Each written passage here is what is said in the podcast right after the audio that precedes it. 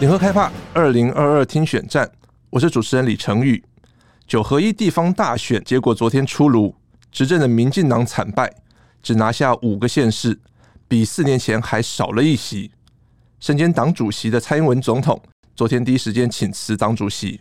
国民党这次取得了十三个县市，蒋万安成为最年轻的台北市长，高虹安则替民众党拿下新竹市。如果说今年九合一大选是对蔡政府执政的期中考，这样的成绩几乎是死当。这次选举反映了哪些民心向背以及政治氛围？这集节目我们邀请到联合报副总编辑林星辉来跟我们聊聊。大家好，时间过得很快，我们在联合开发，我们从中秋节录到感恩节哦，这个总共大概两个月的时间。谢谢听众陪我们一起在空中一起看二零二二的选举。对，这次是我们联合报数位版 Podcast 的新尝试，邀请我们资深的政治记者来跟我们在空中聊选战。这次选举结果好像没有太跌破大家的眼镜。之前联合报做的民调几乎完全预测了选举结果，是真的联合报民调神准吗？还是这次选举的结果其实不难猜。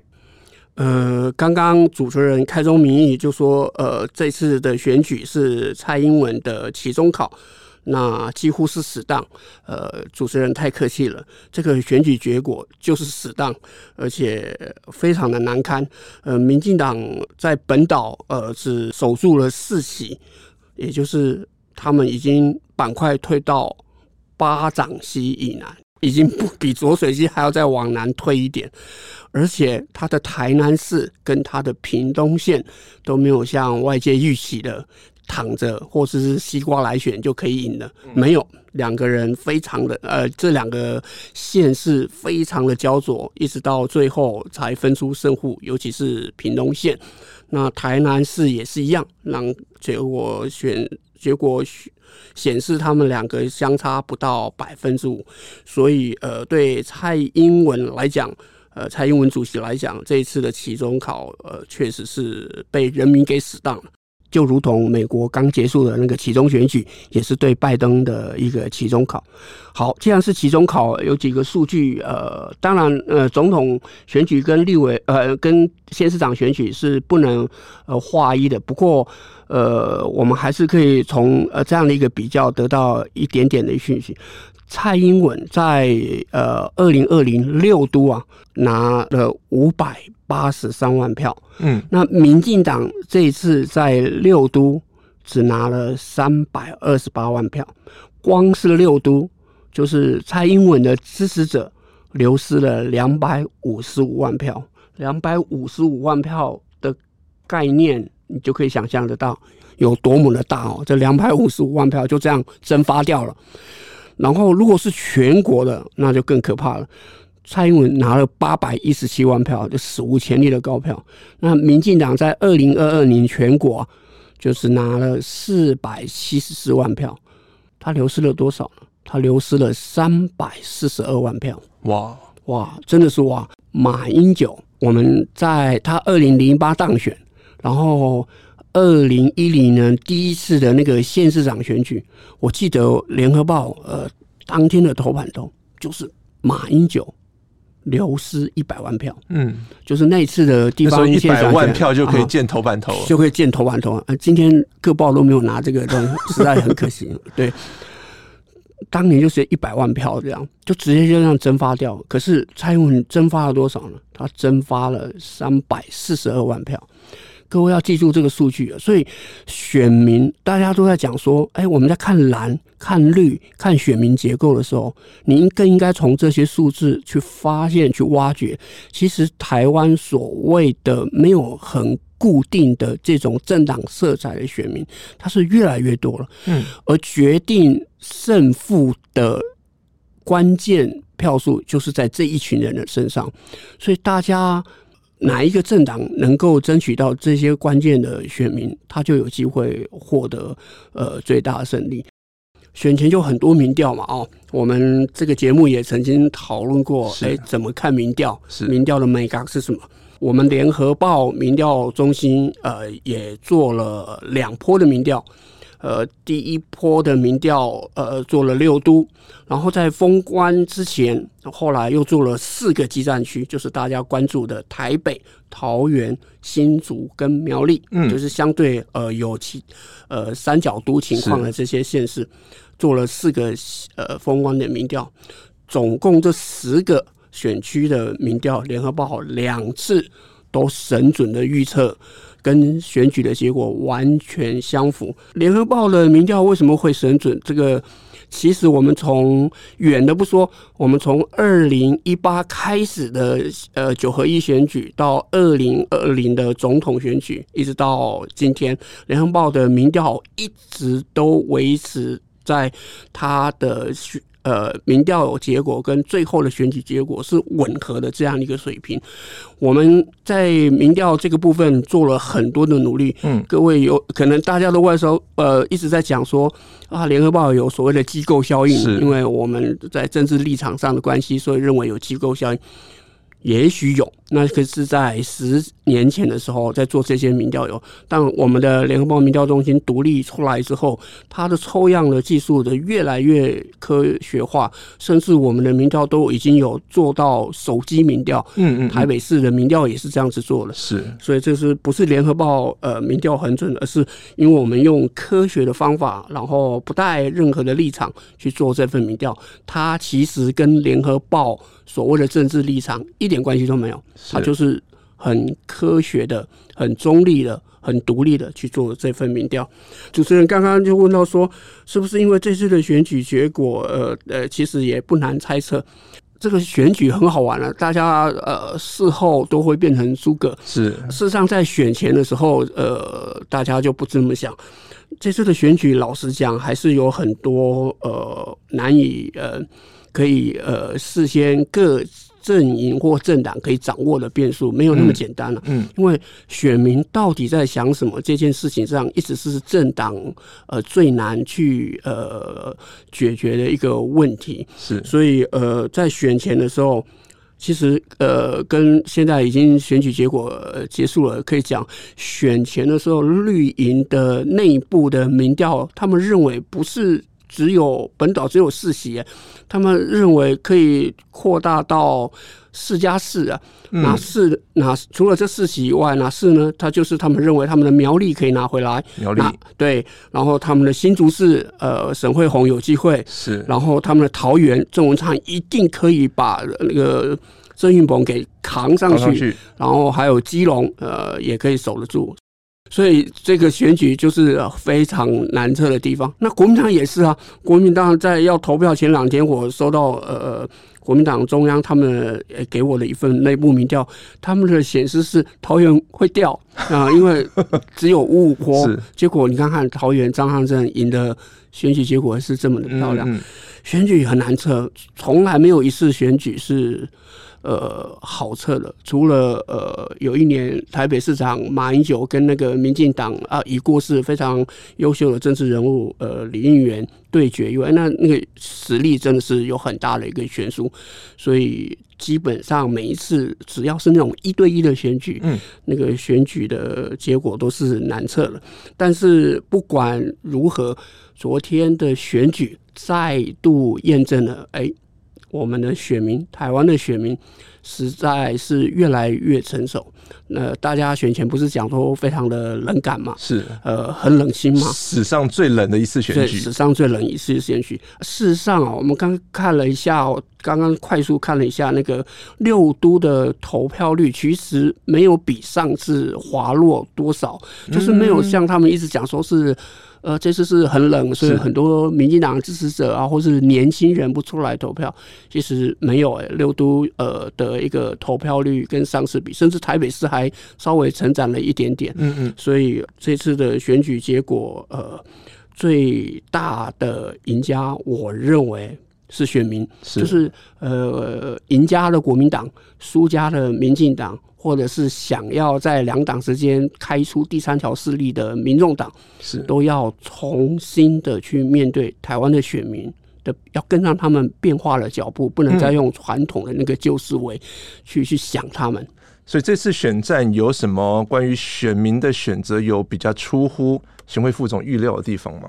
像。台北市，所以我们之前也讲说啊，台北市三角都，对不对？对。然后呃，民调也显示说那个什么呃，黄珊珊呃可以紧咬这样。嗯嗯。但是我自己，我今天跟呃听众朋友呃很诚实的公开，因为我多年来跑政治的那个惯性的思维，我还在我内心深处，我还是认为，尽管这么多民调显示呃黄珊珊跟前面的两位候选人没有差。他很多没有被拉开，但我还是认为他最终、最终、最后投出来的选举结果，他会低于百分之二十。哎，结果他开的还他不仅高于百分之二十，而且他还拿到了二十六还二十七。他这个三十万的选票远远胜过他的政治的师傅宋楚瑜。那宋楚瑜从头到尾都没有，大家如果有记得的话，呃。然后他虽然没有完全承继呃吸纳那个柯文哲的选票，嗯，但是拿到这样的一个选票在台北市，我觉得这是非常非常的呃厉害的。嗯，那这一个声音是非蓝非绿的，或是说这些人可能在过去他会看候选人比较浅蓝浅绿，他们会去移动这样的一个选票，但是他们这次找到了呃第三党这样的一个出口，所以他们。没有含泪投票，这三十万人都不是含泪的，嗯，他们就是自动自发，甚至很多很多我认识的年轻人的，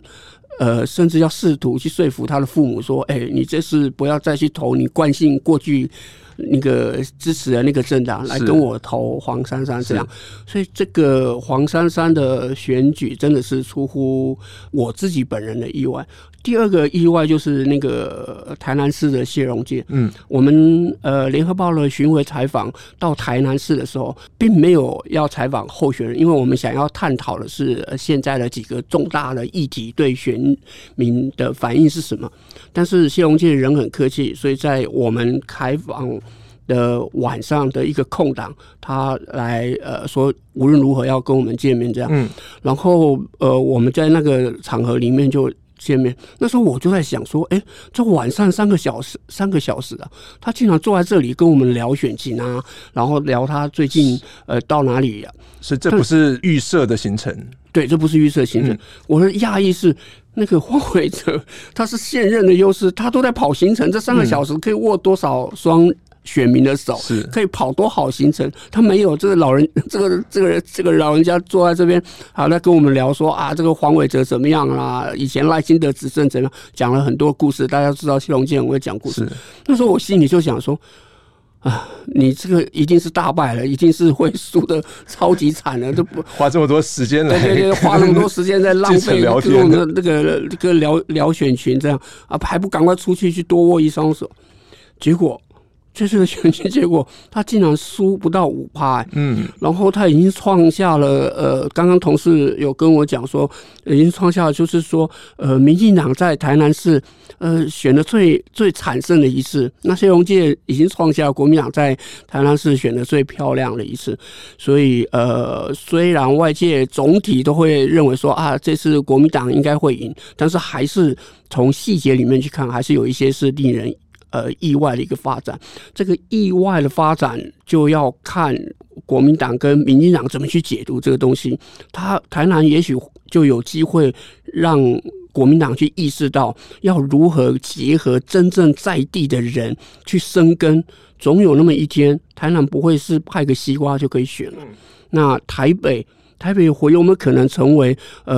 呃第三势力，真正可以在一个非常大的都里面呃生根茁壮的一个一个闯出这样的一个政治实验？这也是大家可以观察。所以从黄珊珊跟谢龙介这两个例子来看，现在台湾的选民受到传统那种意识形态操作操弄的效应，其实是慢慢淡化的。嗯，我赞同主持人这样的一个看法。那我们回到昨天晚上，蔡总统他昨天晚上检讨这次败选，那他说，呃，虽然中央执政很努力。但是，呃，民进党没有突破现在地方政治的结构，显示民进党在地方的经营跟人民的期待他说是仍有不小的差距哦，听起来似乎有点想要这个切割中央跟地方这样的味道，不是中央执政的不好，是地方政治结构的一些问题。但我们再看一下，从另外一个方面看，两年前的总统大选跟这一次的九合一地方选举，执政党都把高度拉到抗中保台这样的一个这个操作的高度。蔡英文总统选前要支持者传达正确的讯息给世界，然后不要让国际猜想台湾是不是改变主意，也是这样的操作下的说辞哦。这次地方九合一大选执政的民进党惨败，究竟是中央还是地方该负起战败的责任？主持人的观察真的是很细腻哦，因为其实昨天晚上这个蔡英文他在记者会上讲这句话之后，呃，我就收到了一个人在呃远在呃纽约的一个 也是同业，是。他就马上传了个 line 就讲说，正确的说法应该讲说他们努力做的很不够，意思就是他根本就是政绩做的不好，才会被人民在这次的地方选举呃彻彻底底的给大家教训了一方。确实是如此哦，九合一的选举，呃，大家都知道，就是是一场地方选举。是，那地方选举它毕竟跟选总统不一样嘛。我们，我们我是选民，我在选总统的时候，老实讲，我考量的因素就自然而然就会提升到经济，嗯嗯，然后呃，国家的安全，是一定的，是好，之所以这两个议题会是选民在选总统候选人的时候一个非常大的考虑。可是。地方县市长选举，它事实上它比较跟呃在地的县市长首长的个人特质，还有他如果是他过去有执政的话，他执政的一些呃政绩有比较相关嘛。是蔡英文在选前的黄金周，他自己在造势的场合里面，他告诉他的支持者。他告诉他的呃全台湾的人民，因为他是总统，他讲的话所有媒体是会报的。他讲说，这次的选举，你们呃要疼惜台湾，你要疼惜台北，要为台湾挺身而出。如果这次的选举的结果，你们选出了一个呃讯息是错误的话，那我们就很有可能向世界表达，呃台湾人民。在某种程度上，他没有讲的很白，他是意思就是说，在某种程度上，让岛内的所谓的亲中的政党或势力死灰复燃，是那这是错误的信息，对台湾在国际社会不好。他这个讲了两个如果，真的是呃，我当场看的时候，我就觉得这一次的败选，如果民进党会败得一塌呃一一败涂地的话，那最该负责任的就是。蔡英文没有别人了，是你把这场选战拉到抗中保台的这样一个选择层次，就像主持人讲的，为什么要拉到那么高？就代表你的其中，你第二任的其中前两年，你并没有做出让人民有感的一个政绩出来，嗯，对不对？所以你为了要激化选情，然后要。动员你的传统支持者出来去投你支持的政党候选人，你把他拉到这种一个层次，所以选民这次就不买你的单，因为他认为你在二零二零年的时候，我们已经给了你在看中宝台上非常大的红利。各位，八百一十七万票，民进党就是把历年来他所有的基本盘全部加起来。都不可能有八百一十七万张选票。所谓的八百一十七万选票的概念，就是有将近两三百万的所谓的比较没有传统政治色彩的人，他在内心上就会因为香港反抗中的意思，或是因为呃中共呃习近平他在我们选举期间所抛出对于台湾人民不友善的一个讯息的一种反扑，他可能不必你教，我们选民自然而然就会做这样的一个选择。那在二零二零，我们已经给你了这样的一个红利，结果到了二零二二，你竟然还要再拿来用一次，所以选民当然听不下去，选民当然还是不愿意出来啊。即使是出来的年轻选票，他也不会回归到蔡英文他所支持的一个政党上。所以，呃，他这次的切割是真的是，我认为失去了他总统应该有的高度，而且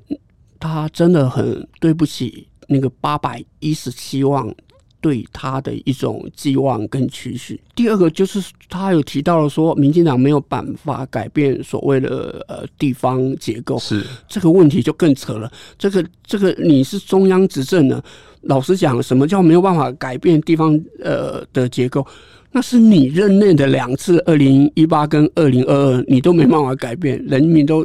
重重的打了你一巴掌。其实民进党在呃马英九执政的时候，二零一四就选的超级的好啊，嗯，就是几乎把六都全部国民党六都里面就只剩下呃新北而已，其他全部都是民进党。那台北当然是柯文哲，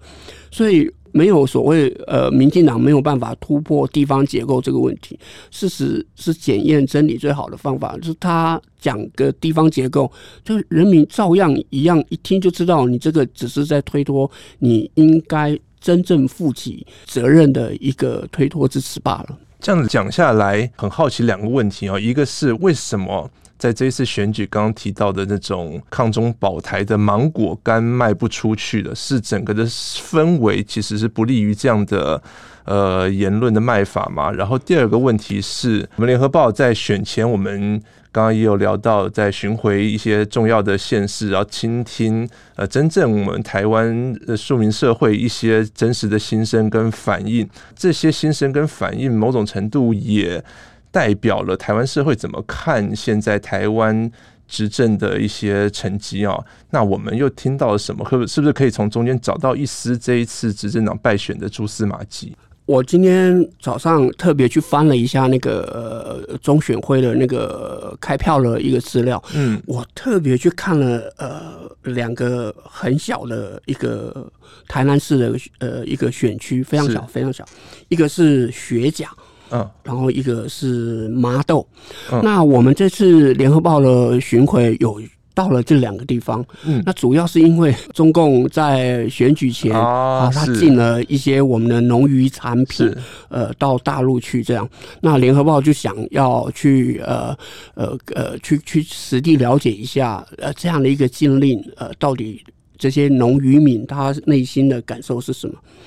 然后学甲的部分呢，我先讲学甲。学甲是非常非常深绿、墨绿的一个选区。历年来的总统选举、立委选举跟县市长选举，他呃学甲是改制市长、市长的选举，他的绿营的候选人得票率在这里都是用百分之六十以上、百分之七十的这样的一个超高得票率去碾压国民党的那个候选人。是，但是这次。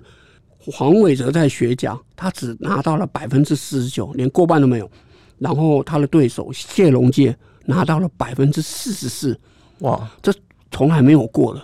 所以我们在学甲访问的时候，那个那个养殖那个什么那个石斑鱼，还有养殖那个石目鱼的那个养殖户。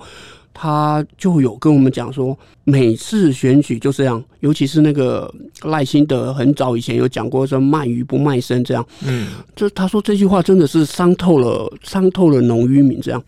然后那时候他就讲说，这个这个这个事情啊，民进党都都没有，就是得了便宜还卖乖。呃，学甲的虱目鱼的气作是在马英九因为签了 ECFA 之后，让他们发大财嘛，哈，是政治鱼可以出去这样，所以他们就说这是政治政治的那个订单，对不对？嗯，所以他就去讲说，是蓝的人蓝营的人帮我们学甲的养殖户哦，然后去赚红的钱，就是。大陆嘛，哦，去赚红的钱，结果我们选票的时候，我们去盖绿的，大部分人投票去概率的，就是说 好错乱。对对对对，意思就是说，其实蓝做这么多，这么辛苦做这么多，这样选民呃呃，我们这里选民还是在在在情感上，我们还是、嗯、是绿的，所以我们就支持绿的。虽然他们帮我们赚了呃，马英九政府帮我们赚了很多钱，所以他这么就想说，渐渐的会认为说，他们在开始在思考。这样的一个价值观是不对的，所以为什么我们每一次每一次都要这样子做，能真正改善我们生活的，然后让我们呃在这里大家可以呃丰衣足食，小孩子可以呃念好一点的学校，小孩子甚至可以送呃出国念书啊，家里的生经济也可以改善。可是我们选举的时候，民进党就一直要在讲，连这种卖鱼呃不卖身这样这么难听的话也都出来这样，所以这次的学甲开票，一个四十九，一个四十四，嗯只差了百分之五。那那个麻豆也是很绿，对。然后因为刚好碰到文旦，文旦对。那那这次呃麻豆呃黄伟哲还是赢得蛮呃蛮不错的，他有拿到呃百分之五十八。可是跟过去因为他是扁少的故乡，是动辄六十七七十来比，他还是降了很多。就选票上，黄伟哲只比那个谢龙介。多不到呃五千票而已，这两个地区，你想从小选区去看大，嗯，连他们就会认为说，这样一直呃，民进党一直在讲这种呃呃呃抗中，然后呃卖鱼不卖身这样的话，他们连他们自己都会觉得受够了，就是说呃，不要在每次选举的时候就把我们当提款单，然后只要喊这个东西就给，因为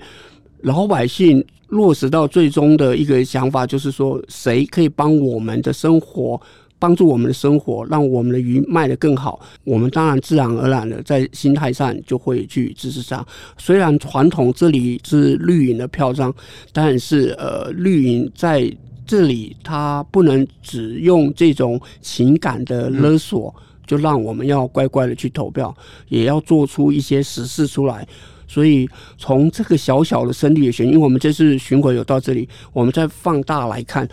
嗯，这样的一个呃芒果干，到某种程度来讲，呃，到全国，其他就更腻了。但是我不是说我的意思不是说，呃，比如说明年的总统或立委选举，两岸的议题就变得不重要，不会，两岸的议题仍然会是呃。总统大选一个很重要的一个变数，那这个变数会取决于美中台双方关系的一些互相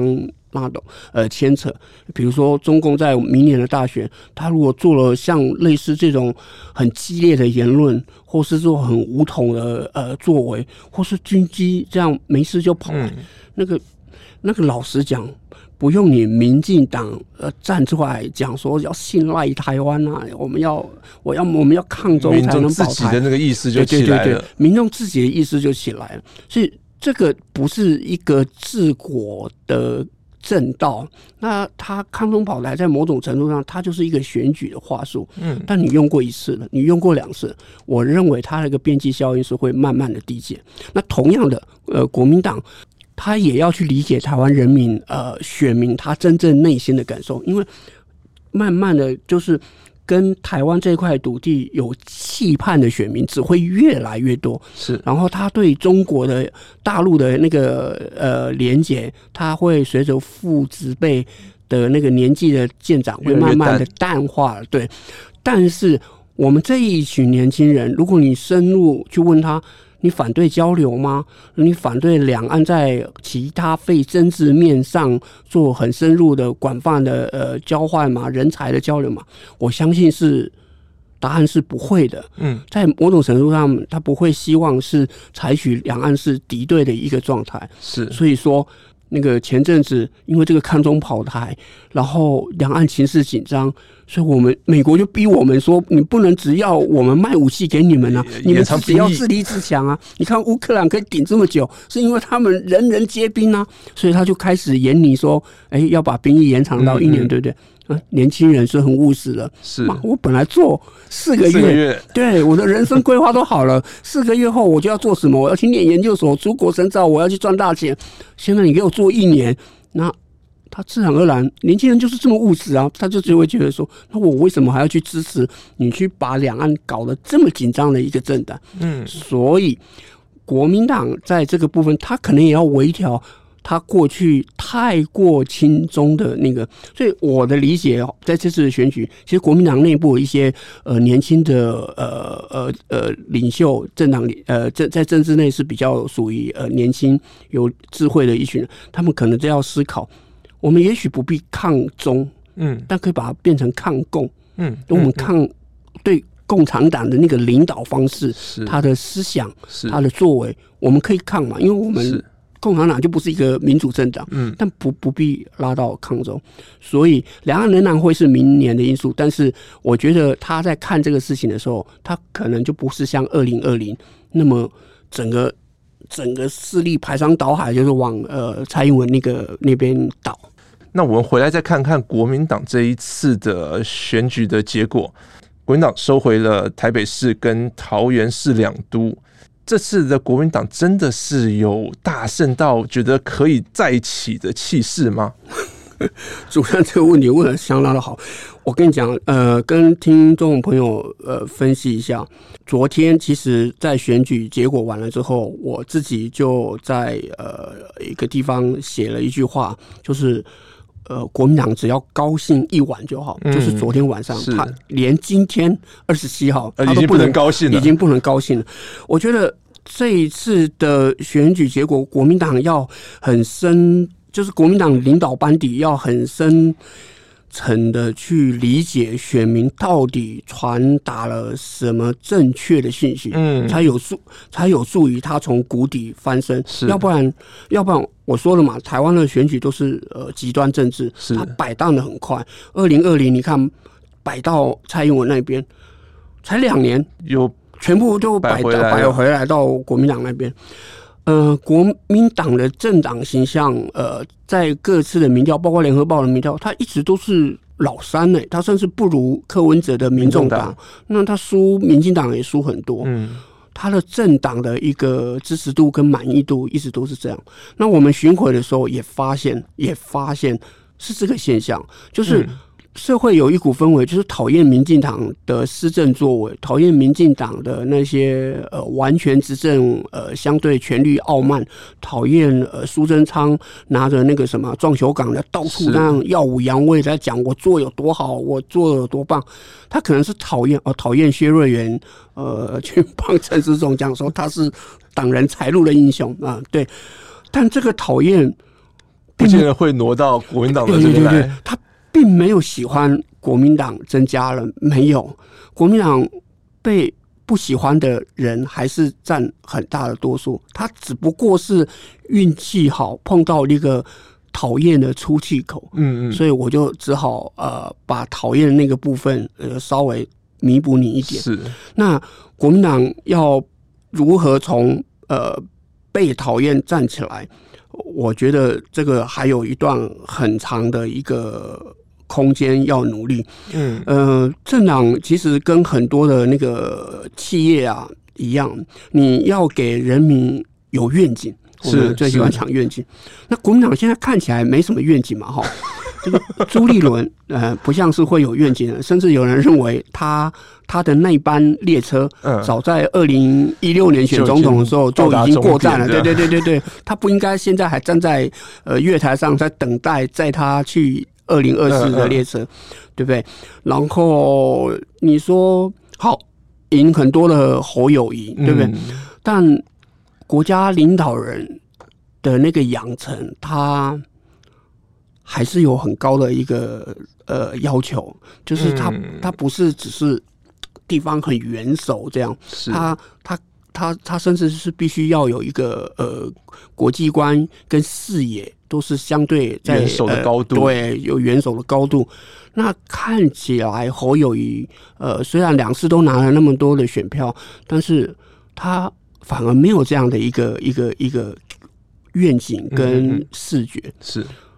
反而是那个。赢不多的蒋万安，在某种程度上，外媒已经开始。昨天他当选首都市长，外媒会认为说，你看在家如果顺顺的，在家八年，他也才五十出头而已，嗯嗯，算是很年轻的。那他又是首都市长，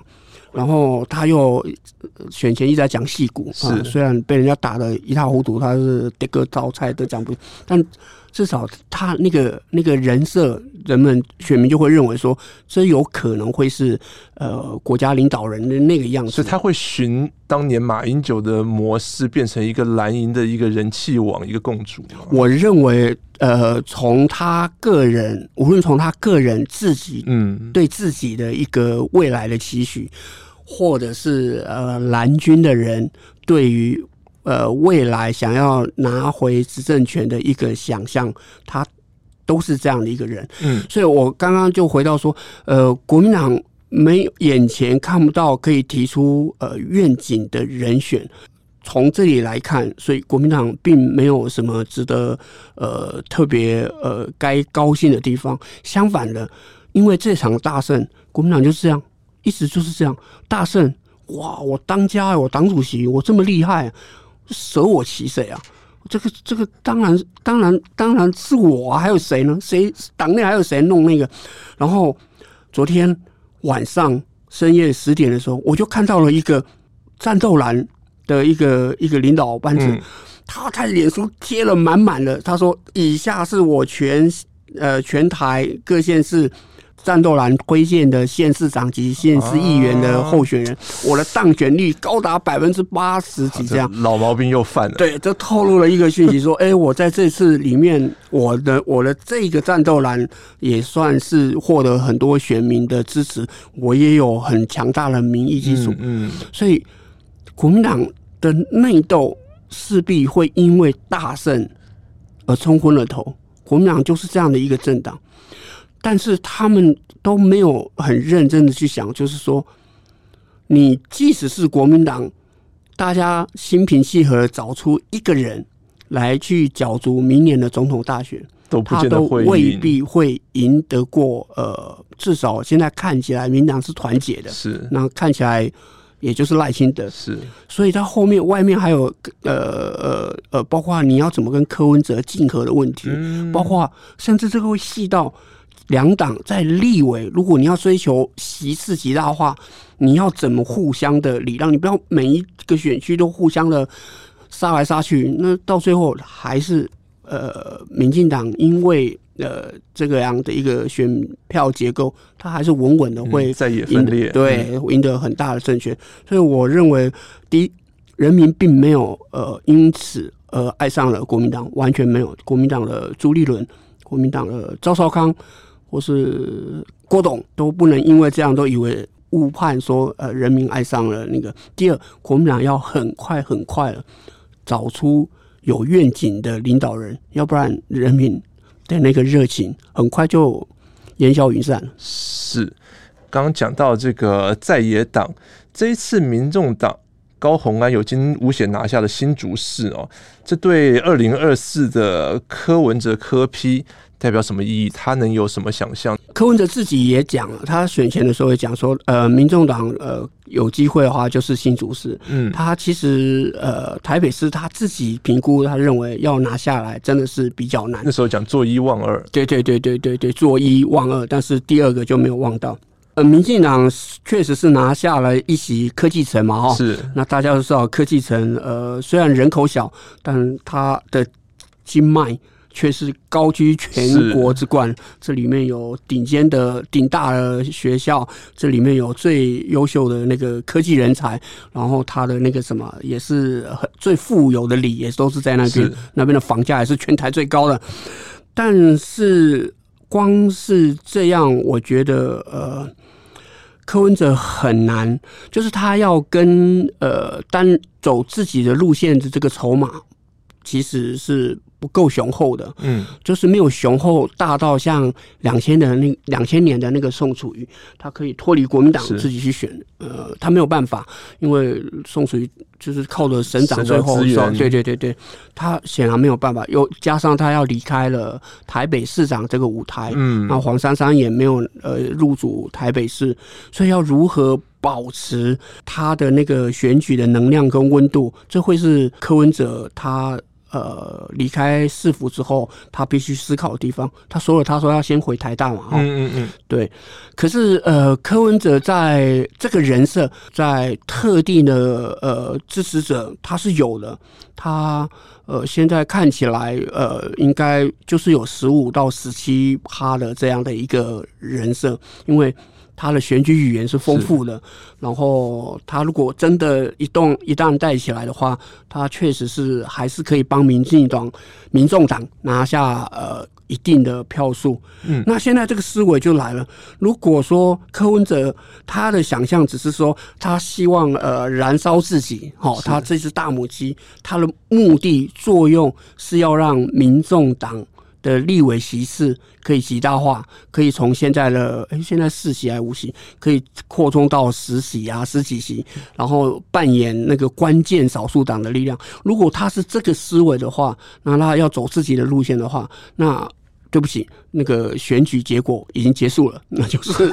民进党提名的人就会当选了。所以，呃，柯文哲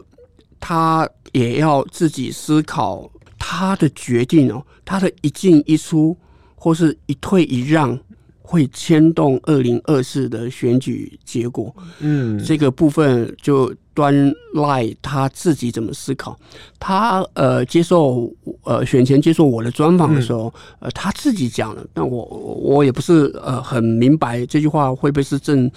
呃真实人物的一个选举语言和话术。他说他的个性，老实讲，他是比较适合做行政院长。因为他爱做事，而且他做事很有效率，他就会很严格的去去要求人家。他不喜欢，而且他不爱不爱搞政治那一套。嗯，就是他的他就用 KPI 嘛，哈，我要 KPI 设定你。他认为说，呃，台湾现在啊，呃，国力是一直没办法提升上来，就是因为我们缺乏效率的政府，所以他认为他适合做行政院长。我们假设这句话他没有骗我的话，那这这就。打开了一扇窗，国民党如果要跟柯文哲合的话，那个合的那个条件，嗯、想象就对对，对，也许正负可以让我们国民党是，那但是阁揆对，然后但是如果我们的国会万一不幸在野联盟没有办法过半的话，但我可以找到，但是这个有有风险，就就像二零二四连跟宋配合，对不对？那。就会有所谓的连送密约嘛，对不对？嗯、就是说，呃，要选，如果一旦当选，要怎么做权力分配？那时候就打得非常惨，打得连送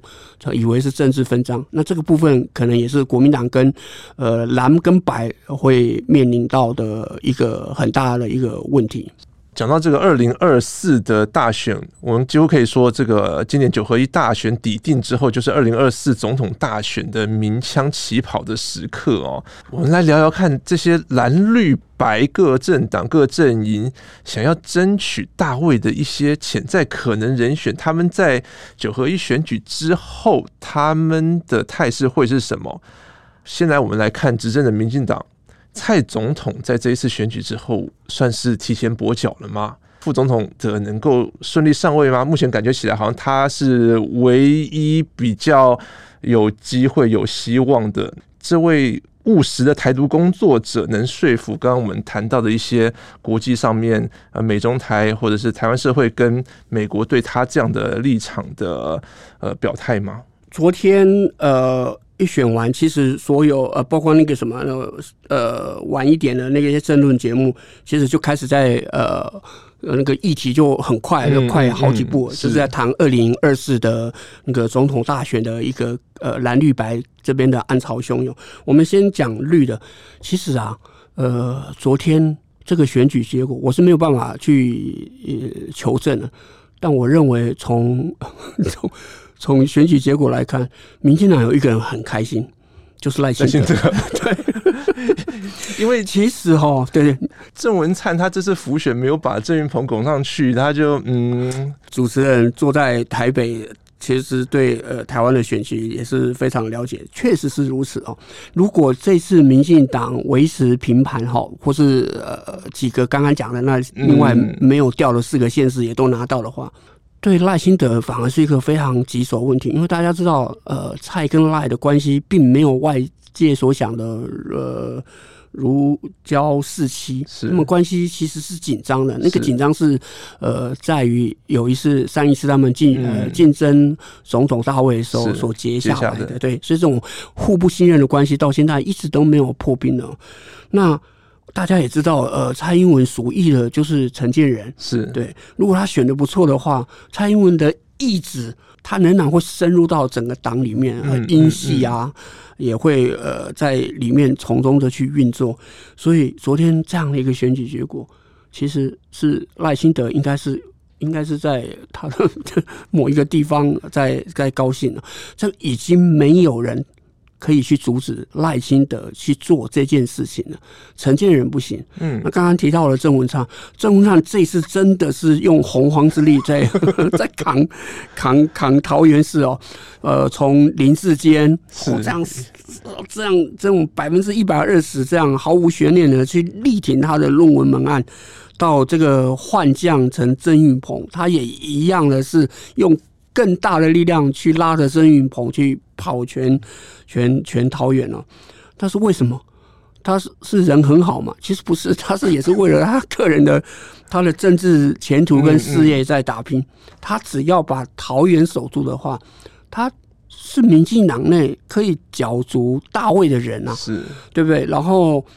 他也是跟蔡英文相对关系很好的，比较好的，对。然后他又蓝绿在至少在桃园市，他蓝绿呃都交好。他在浅蓝的部分，他也有朋友。所以说，那个郑文灿，呃，其实在选前对自己是有很大的想象。嗯。但是被张善政空降张善政打败之后，这一夕之间就化为乌有。他有可能会变成是呃葛魁的呃接任人选，就作为呃。蔡英文跛脚后面两年的一个一个算是等于看守的一个内阁，所以他最高也是这样，但是大卫的部分他就完全没有。那陈建仁就更因此这次的选举，因为他本身完全是蔡英文的意志要他选的嘛，他个人的对选举这件事情，他事实上他是没有那么的大。然后所以呃赖清德，因为我们在选前的时候不是有讲嘛，我们从那个。宜兰的那个什么那个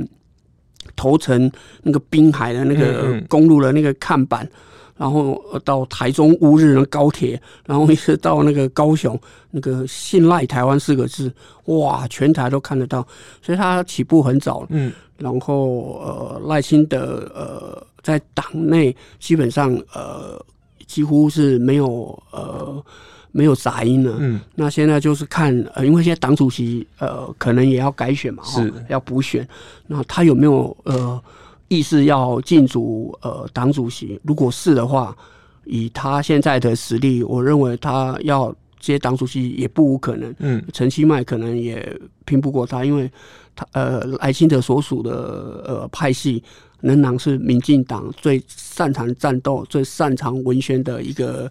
呃新潮流，所以我呃外星的大概就是定于一尊了，那所以就没有没有太大的变数。蓝的变数真的很大，蓝的变数呃现在大家都知道嘛，好侯友谊两次呃选举都是一百多万票，那这次又大赢林佳龙那么多票，呃，但是他。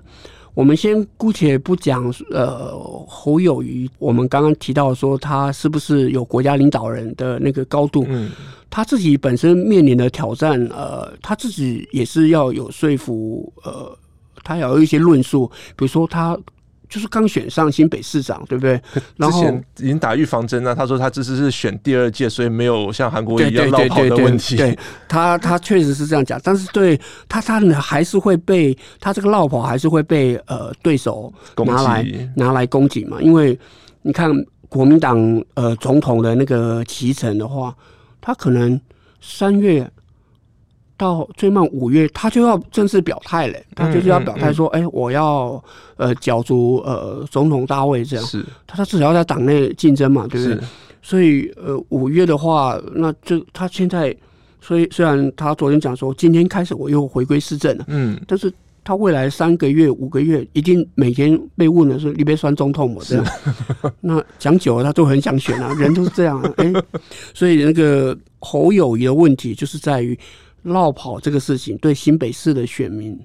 的一个交代，你这个部分你自己要有很大的智慧。嗯、第二个，新北市这么大的人口最多，然后幅员也很大，然后这么大的一个诸侯，你跑掉就要叫你一定要辞嘛，你不可能说我我我代职参选，嗯、因为代职参选就更更不允许，是，所以就有补选的问题，国民党。谁能来接新北市？这后面又牵扯更多的那个复杂的关系，所以有关于侯友谊的部分，他有他自己的难题。另外，他是不是呃传统深蓝喜欢的那个人，嗯、那个他自己也要考虑一下，因为国民党的总统的那个什么，那个那个呃游戏规则就七比三嘛，哈，七个民七成民调，三成党内呃党员投票，那党员投票他应该是不会引呃其他的深蓝的候选人。另外一个就是呃选前投票的时候讲邪不胜正的郭董。郭董的问题是在于他上次呃就等于玩过一次了，那他就不是一个新鲜的人。但是他在去年疫苗去买疫苗这件事情，他说他不不是要进主大位啊，对对对对对对对，这个也会被拿来检验他的诚信问题。但我认为他胸怀大志，想要呃造福国家人民，郭董应该有这种想法。嗯，所以。但是他的问题一样，他要怎么去？然后他又有很老，他 年纪又有点大，他要怎么通过国民党内的这一关，也是郭董问题。郭董当然希望就是用协调方式，你们来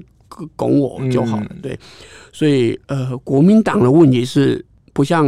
民进党，国民党问题是没有人，是啊，找不到人很多，但是找不到合适或是看得出胜选的人。那白就是我刚刚讲，就是柯文哲嘛。我们刚刚也提到。